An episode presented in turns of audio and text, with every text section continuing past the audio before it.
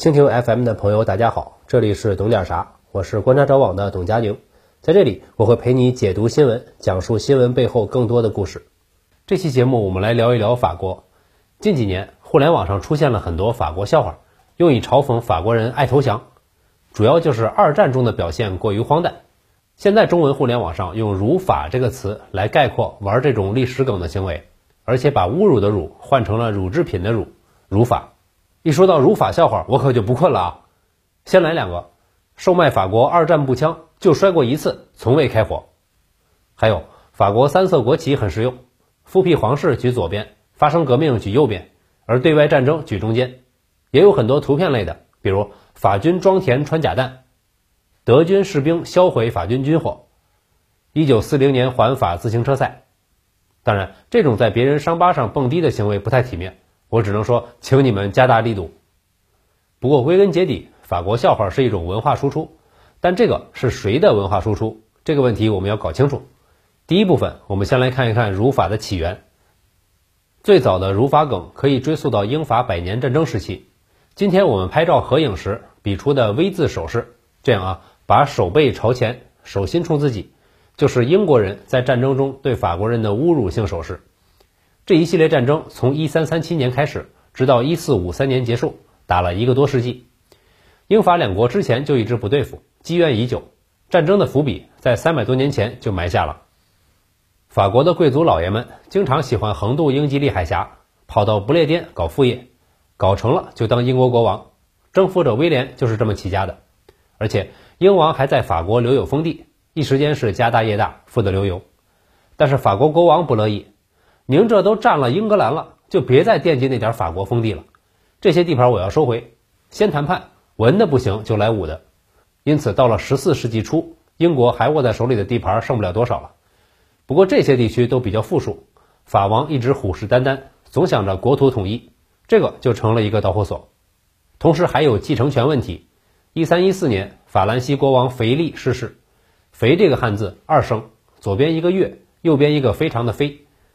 根据王位继承规则，子承父业，但腓力的儿子全死了，家族绝后，因此继承权就名正言顺地落到了腓力的外孙头上。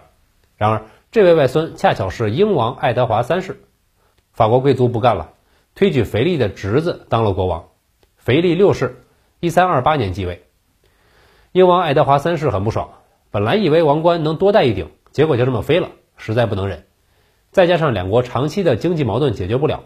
就只能白刀子进红刀子出了，于是就开始了英法百年战争。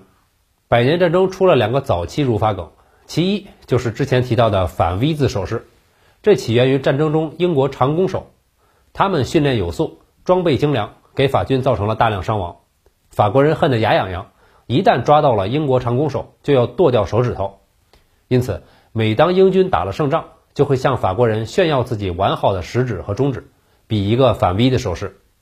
久而久之，就变成了儒法手势，而且后来不仅仅是儒法了，儒谁都能用。丘吉尔就经常冲着自己的政敌打这个手势。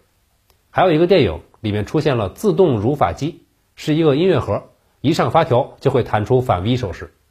还有一个梗也与百年战争有关，法国人只能在女人、外国人、矮子的领导下打赢战争，其中女人指的是圣女贞德，是百年战争时期的人物。在这位奥尔良村姑的领导下，法国人痛击英国侵略者，收复了国土。但后来战争失利，贞德被俘，惨遭火刑。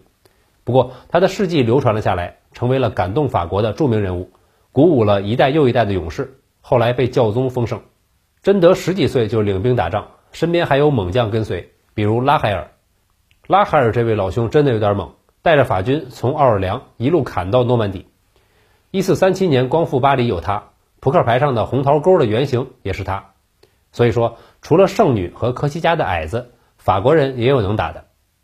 对于贞德的军事素养可能有争议，但没有争议的是，他成为了法国的精神领袖、民族英雄，法国人抵抗侵略的象征，一直为后世传颂。一四五三年战争结束，法国战胜了英国，拿回了除加莱港以外全部领土，但英法的梁子算是结下了，怎么都解不开。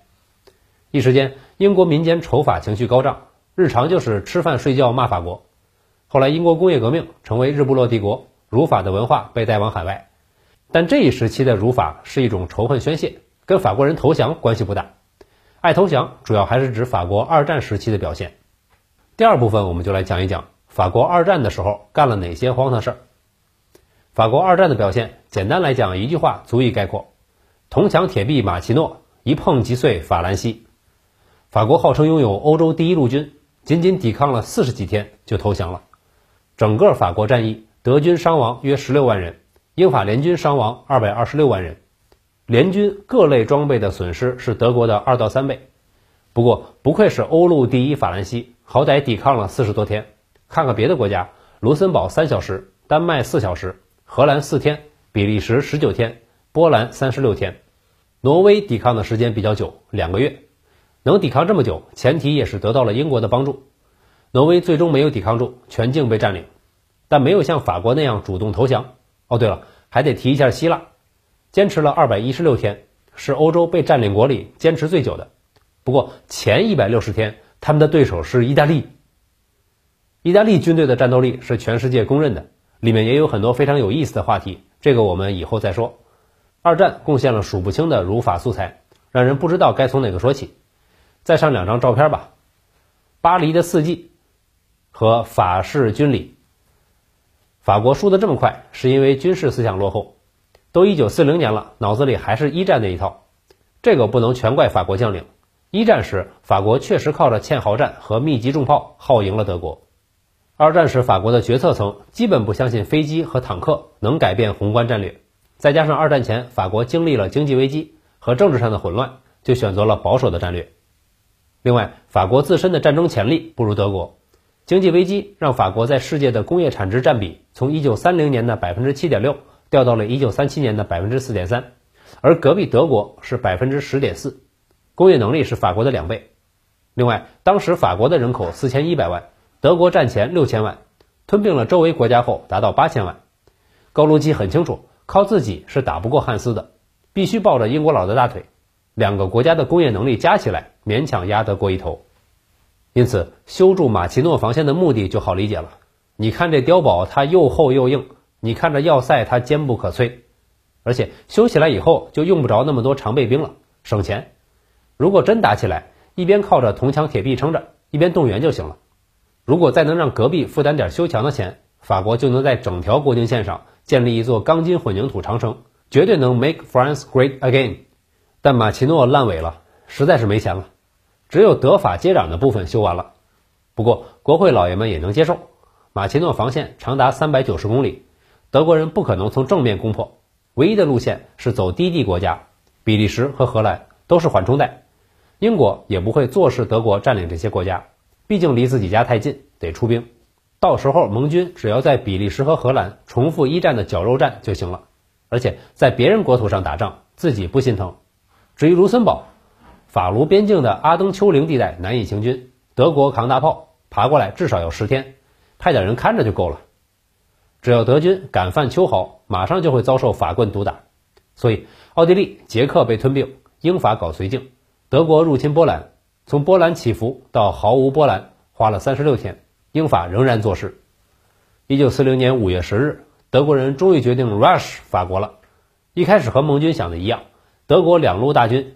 一路佯攻马其顿，一路进攻荷兰、比利时。盟军微微一笑，这套路也熟悉啊，已经赢了。大军开赴荷兰、比利时，但他们忽视了坦克的作用。坦克是英国发明的，应用在了一战。法国鼓捣出了单炮塔布局，英法两国专家还研究出了装甲兵军事理论，将其发扬光大的却是德国。看到盟军的动向，元首感动了，谢谢你们这些渣渣看不起我，古德里安冲呀！德国装甲群快速通过阿登山区，两天就开进法国，攻下了色当。色当之前就是法国的伤心地。一八七零年普法战争也是德国的立国之战。法皇拿破仑三世科西嘉的那位侄子御驾亲征，转进如风，且战且退，集体投降。拿三在色当拿着六万大军被俘，法皇以身作则，大力开发投降文化，以至于让法兰西第二帝国亡了。二战算是梅开二度。法国在哪里跌倒，就在哪里挖个坑把自己埋了。色当被攻破后，德军强渡马斯河，巴黎门户洞开。此刻，法国士兵仿佛先皇灵魂附体，没有谁是一个人在战斗。他们高呼 “We will love France”，然后举起了双手。这的确是没有谁是一个人在战斗，集体投降，白给了呀。但古德里安只想快速突进，根本没空管俘虏。无奈法军投降人数太多，他们只能用扩音器喊：“我们没有时间俘虏你们，你们放下武器，不要挡路。”现在想想，这可能是法国的拖延战术。只要投降人数够多，德国人就得派更多的部队去管，推进速度就会慢下来。高卢雄鸡简直太卑鄙了。古德里安突破中路后，德军迅速向两翼穿插，围歼了大批部队。六月十三日，巴黎不设防。次日，德军开进巴黎，开战仅三十多天，法国首都易主，破了没有人能在法国投降前占领巴黎的魔咒。不过，法军还是很专业的，组织投降井然有序，一百五十四万人被俘，军纪丝毫不乱，不愧为欧洲第一陆军。另外，值得一提的是，马奇诺防线虽然没在战争中派上用场，但是在冷战后被重新启用。冷战时期，法国军方接收了一部分设施，剩下的就拍卖了。改造成了酒窖、蘑菇农场、迪厅等等，真是法国人民欢乐多呀！在这种二战耻辱柱上喝酒蹦迪，简直是一场狂欢。刚讲的内容不是在辱法，只是把法国干过的事情复述了一遍。不过，法国还是有一些辉煌历史的。第三部分的内容，我们就来讲一讲这个。法国确立欧洲霸主的地位是波旁王朝时期。16世纪末，波旁王朝的第一位国王亨利四世结束了长期困扰法国的宗教战争。给复兴提供了基础。他的儿子路易十三执政后，领导法国赢得了三十年战争，确立了法国霸权。路易十三驾崩后，其子路易十四加冕为王，在位时间长达七十二年，是在位时间最长的君主之一，有着“太阳王”的称号。他建立了君主专制，法国成为中央集权王国，地方贵族远离封地，税照收，但必须在国王眼皮底下住着。虽然太阳王很能打，车翻了一众欧洲反法势力。但国库撑不住了。到了十八世纪，法国日渐西山，路易十五干得不怎么样，财政问题解决不了，国家越来越穷。但王室贵族仍然生活奢靡。到了路易十六时期，高潮来了。一七九八年，法国大革命爆发，法国人民战胜了封建君主，提出了天赋人权等西方普世价值观，建立了民主政府。但是这些政府换届比翻书还快，而且热衷斩首，用的是断头台。据说路易十六亲自改良过，把铡刀设计成了三角形，砍人更利落。然后大革命期间就被送上去亲身体验了。法国断头铡，国王用了都说好。从1791年启用断头台开始，砍人根本就没停过。